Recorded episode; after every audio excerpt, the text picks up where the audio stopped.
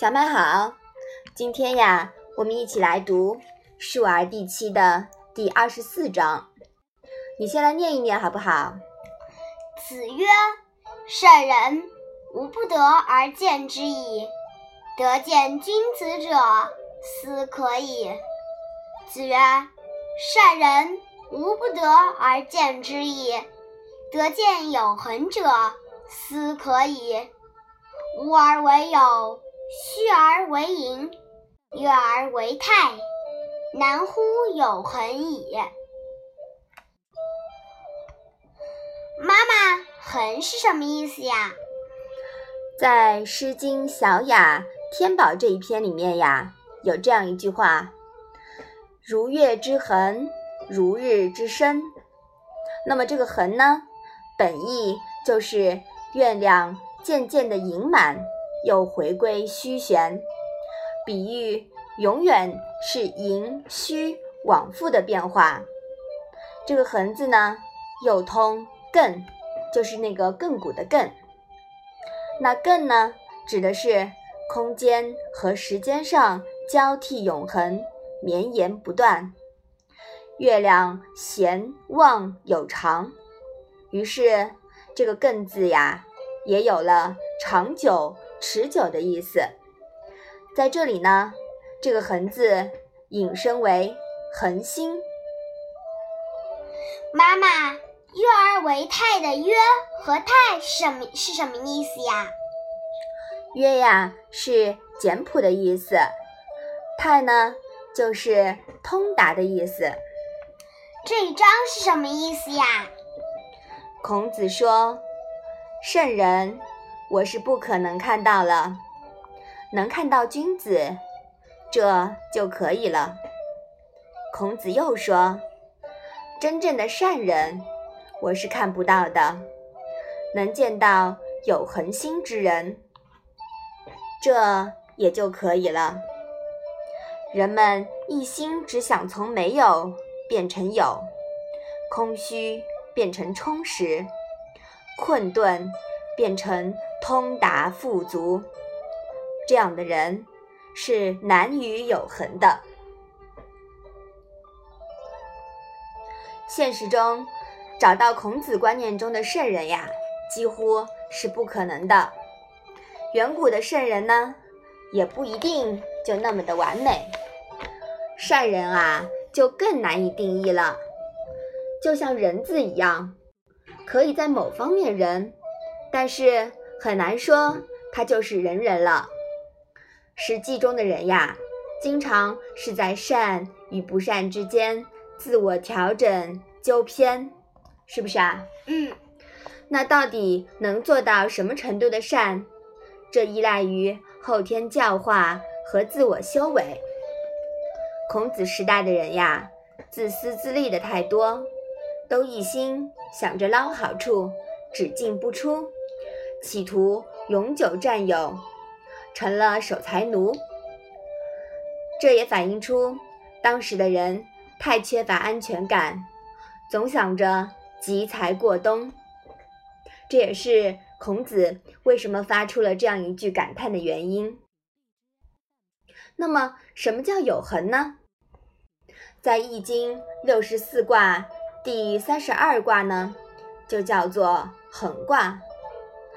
我们刚刚说了，这个“横”字呀，来源于“艮”字，是不是啊？嗯。这个“艮”字呢，其实是一个象形字，它反映了月亮的阴晴圆缺，月亮的玄旺交替有常，于是呀，这个字就有了长久、持久的意思，也就是“横”的意思了。后世的人呢，把永久不变当成了永恒的重点，其实啊是片面的、不对的。更呢，指空间和时间上绵延不断、交替变化，它呀包含了两个重点，一个呢是外延永久、绵延不绝，第二个呢是内在。一直在变，在无有之间，虚盈之间，交替往复，但每一个点都是新的。我们拿月亮来做比方，就很容易的可以理解这个“更”字的意思，是不是啊？嗯。所以说呀，一用一句话来概括的话呢，就是只有变才是永恒不变的。那么，还记得中庸的解释吗？其实啊，这个“庸”字也是表示随时令更换、交替变化、绵绵不断。在东汉王充《论衡良知》这一篇文章中啊。有一个词语叫“横丝庸博”，这四个字是什么意思呢？他说的是用一根丝线连绵往复，能编织出任意长的铂金。这其实呀也是有痕的意思。彭祖说：“比天之道，为更严。”由此可见。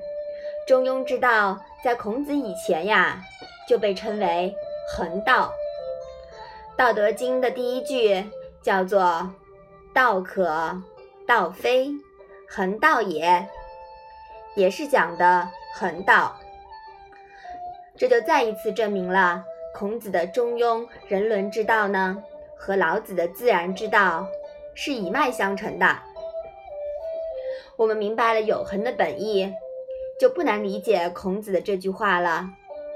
当时的人呀，大多执着于有和满，只进不出，企图永久的占有，一劳永逸，不考虑散财济世，也不管别人的死活，只求单向满足，怀居占有，不知道兴衰更替的道理。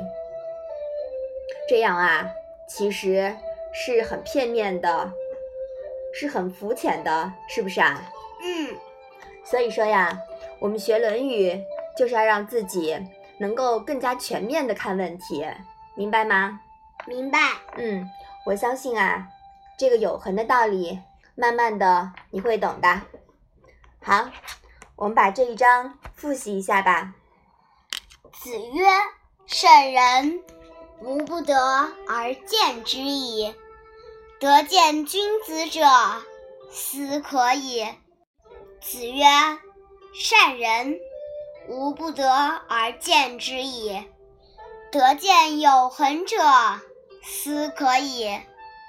无而为有，虚而为盈，约而为泰，难乎有恒矣。”好的。那我们今天的《论语》小问问就先到这里吧。谢谢妈妈。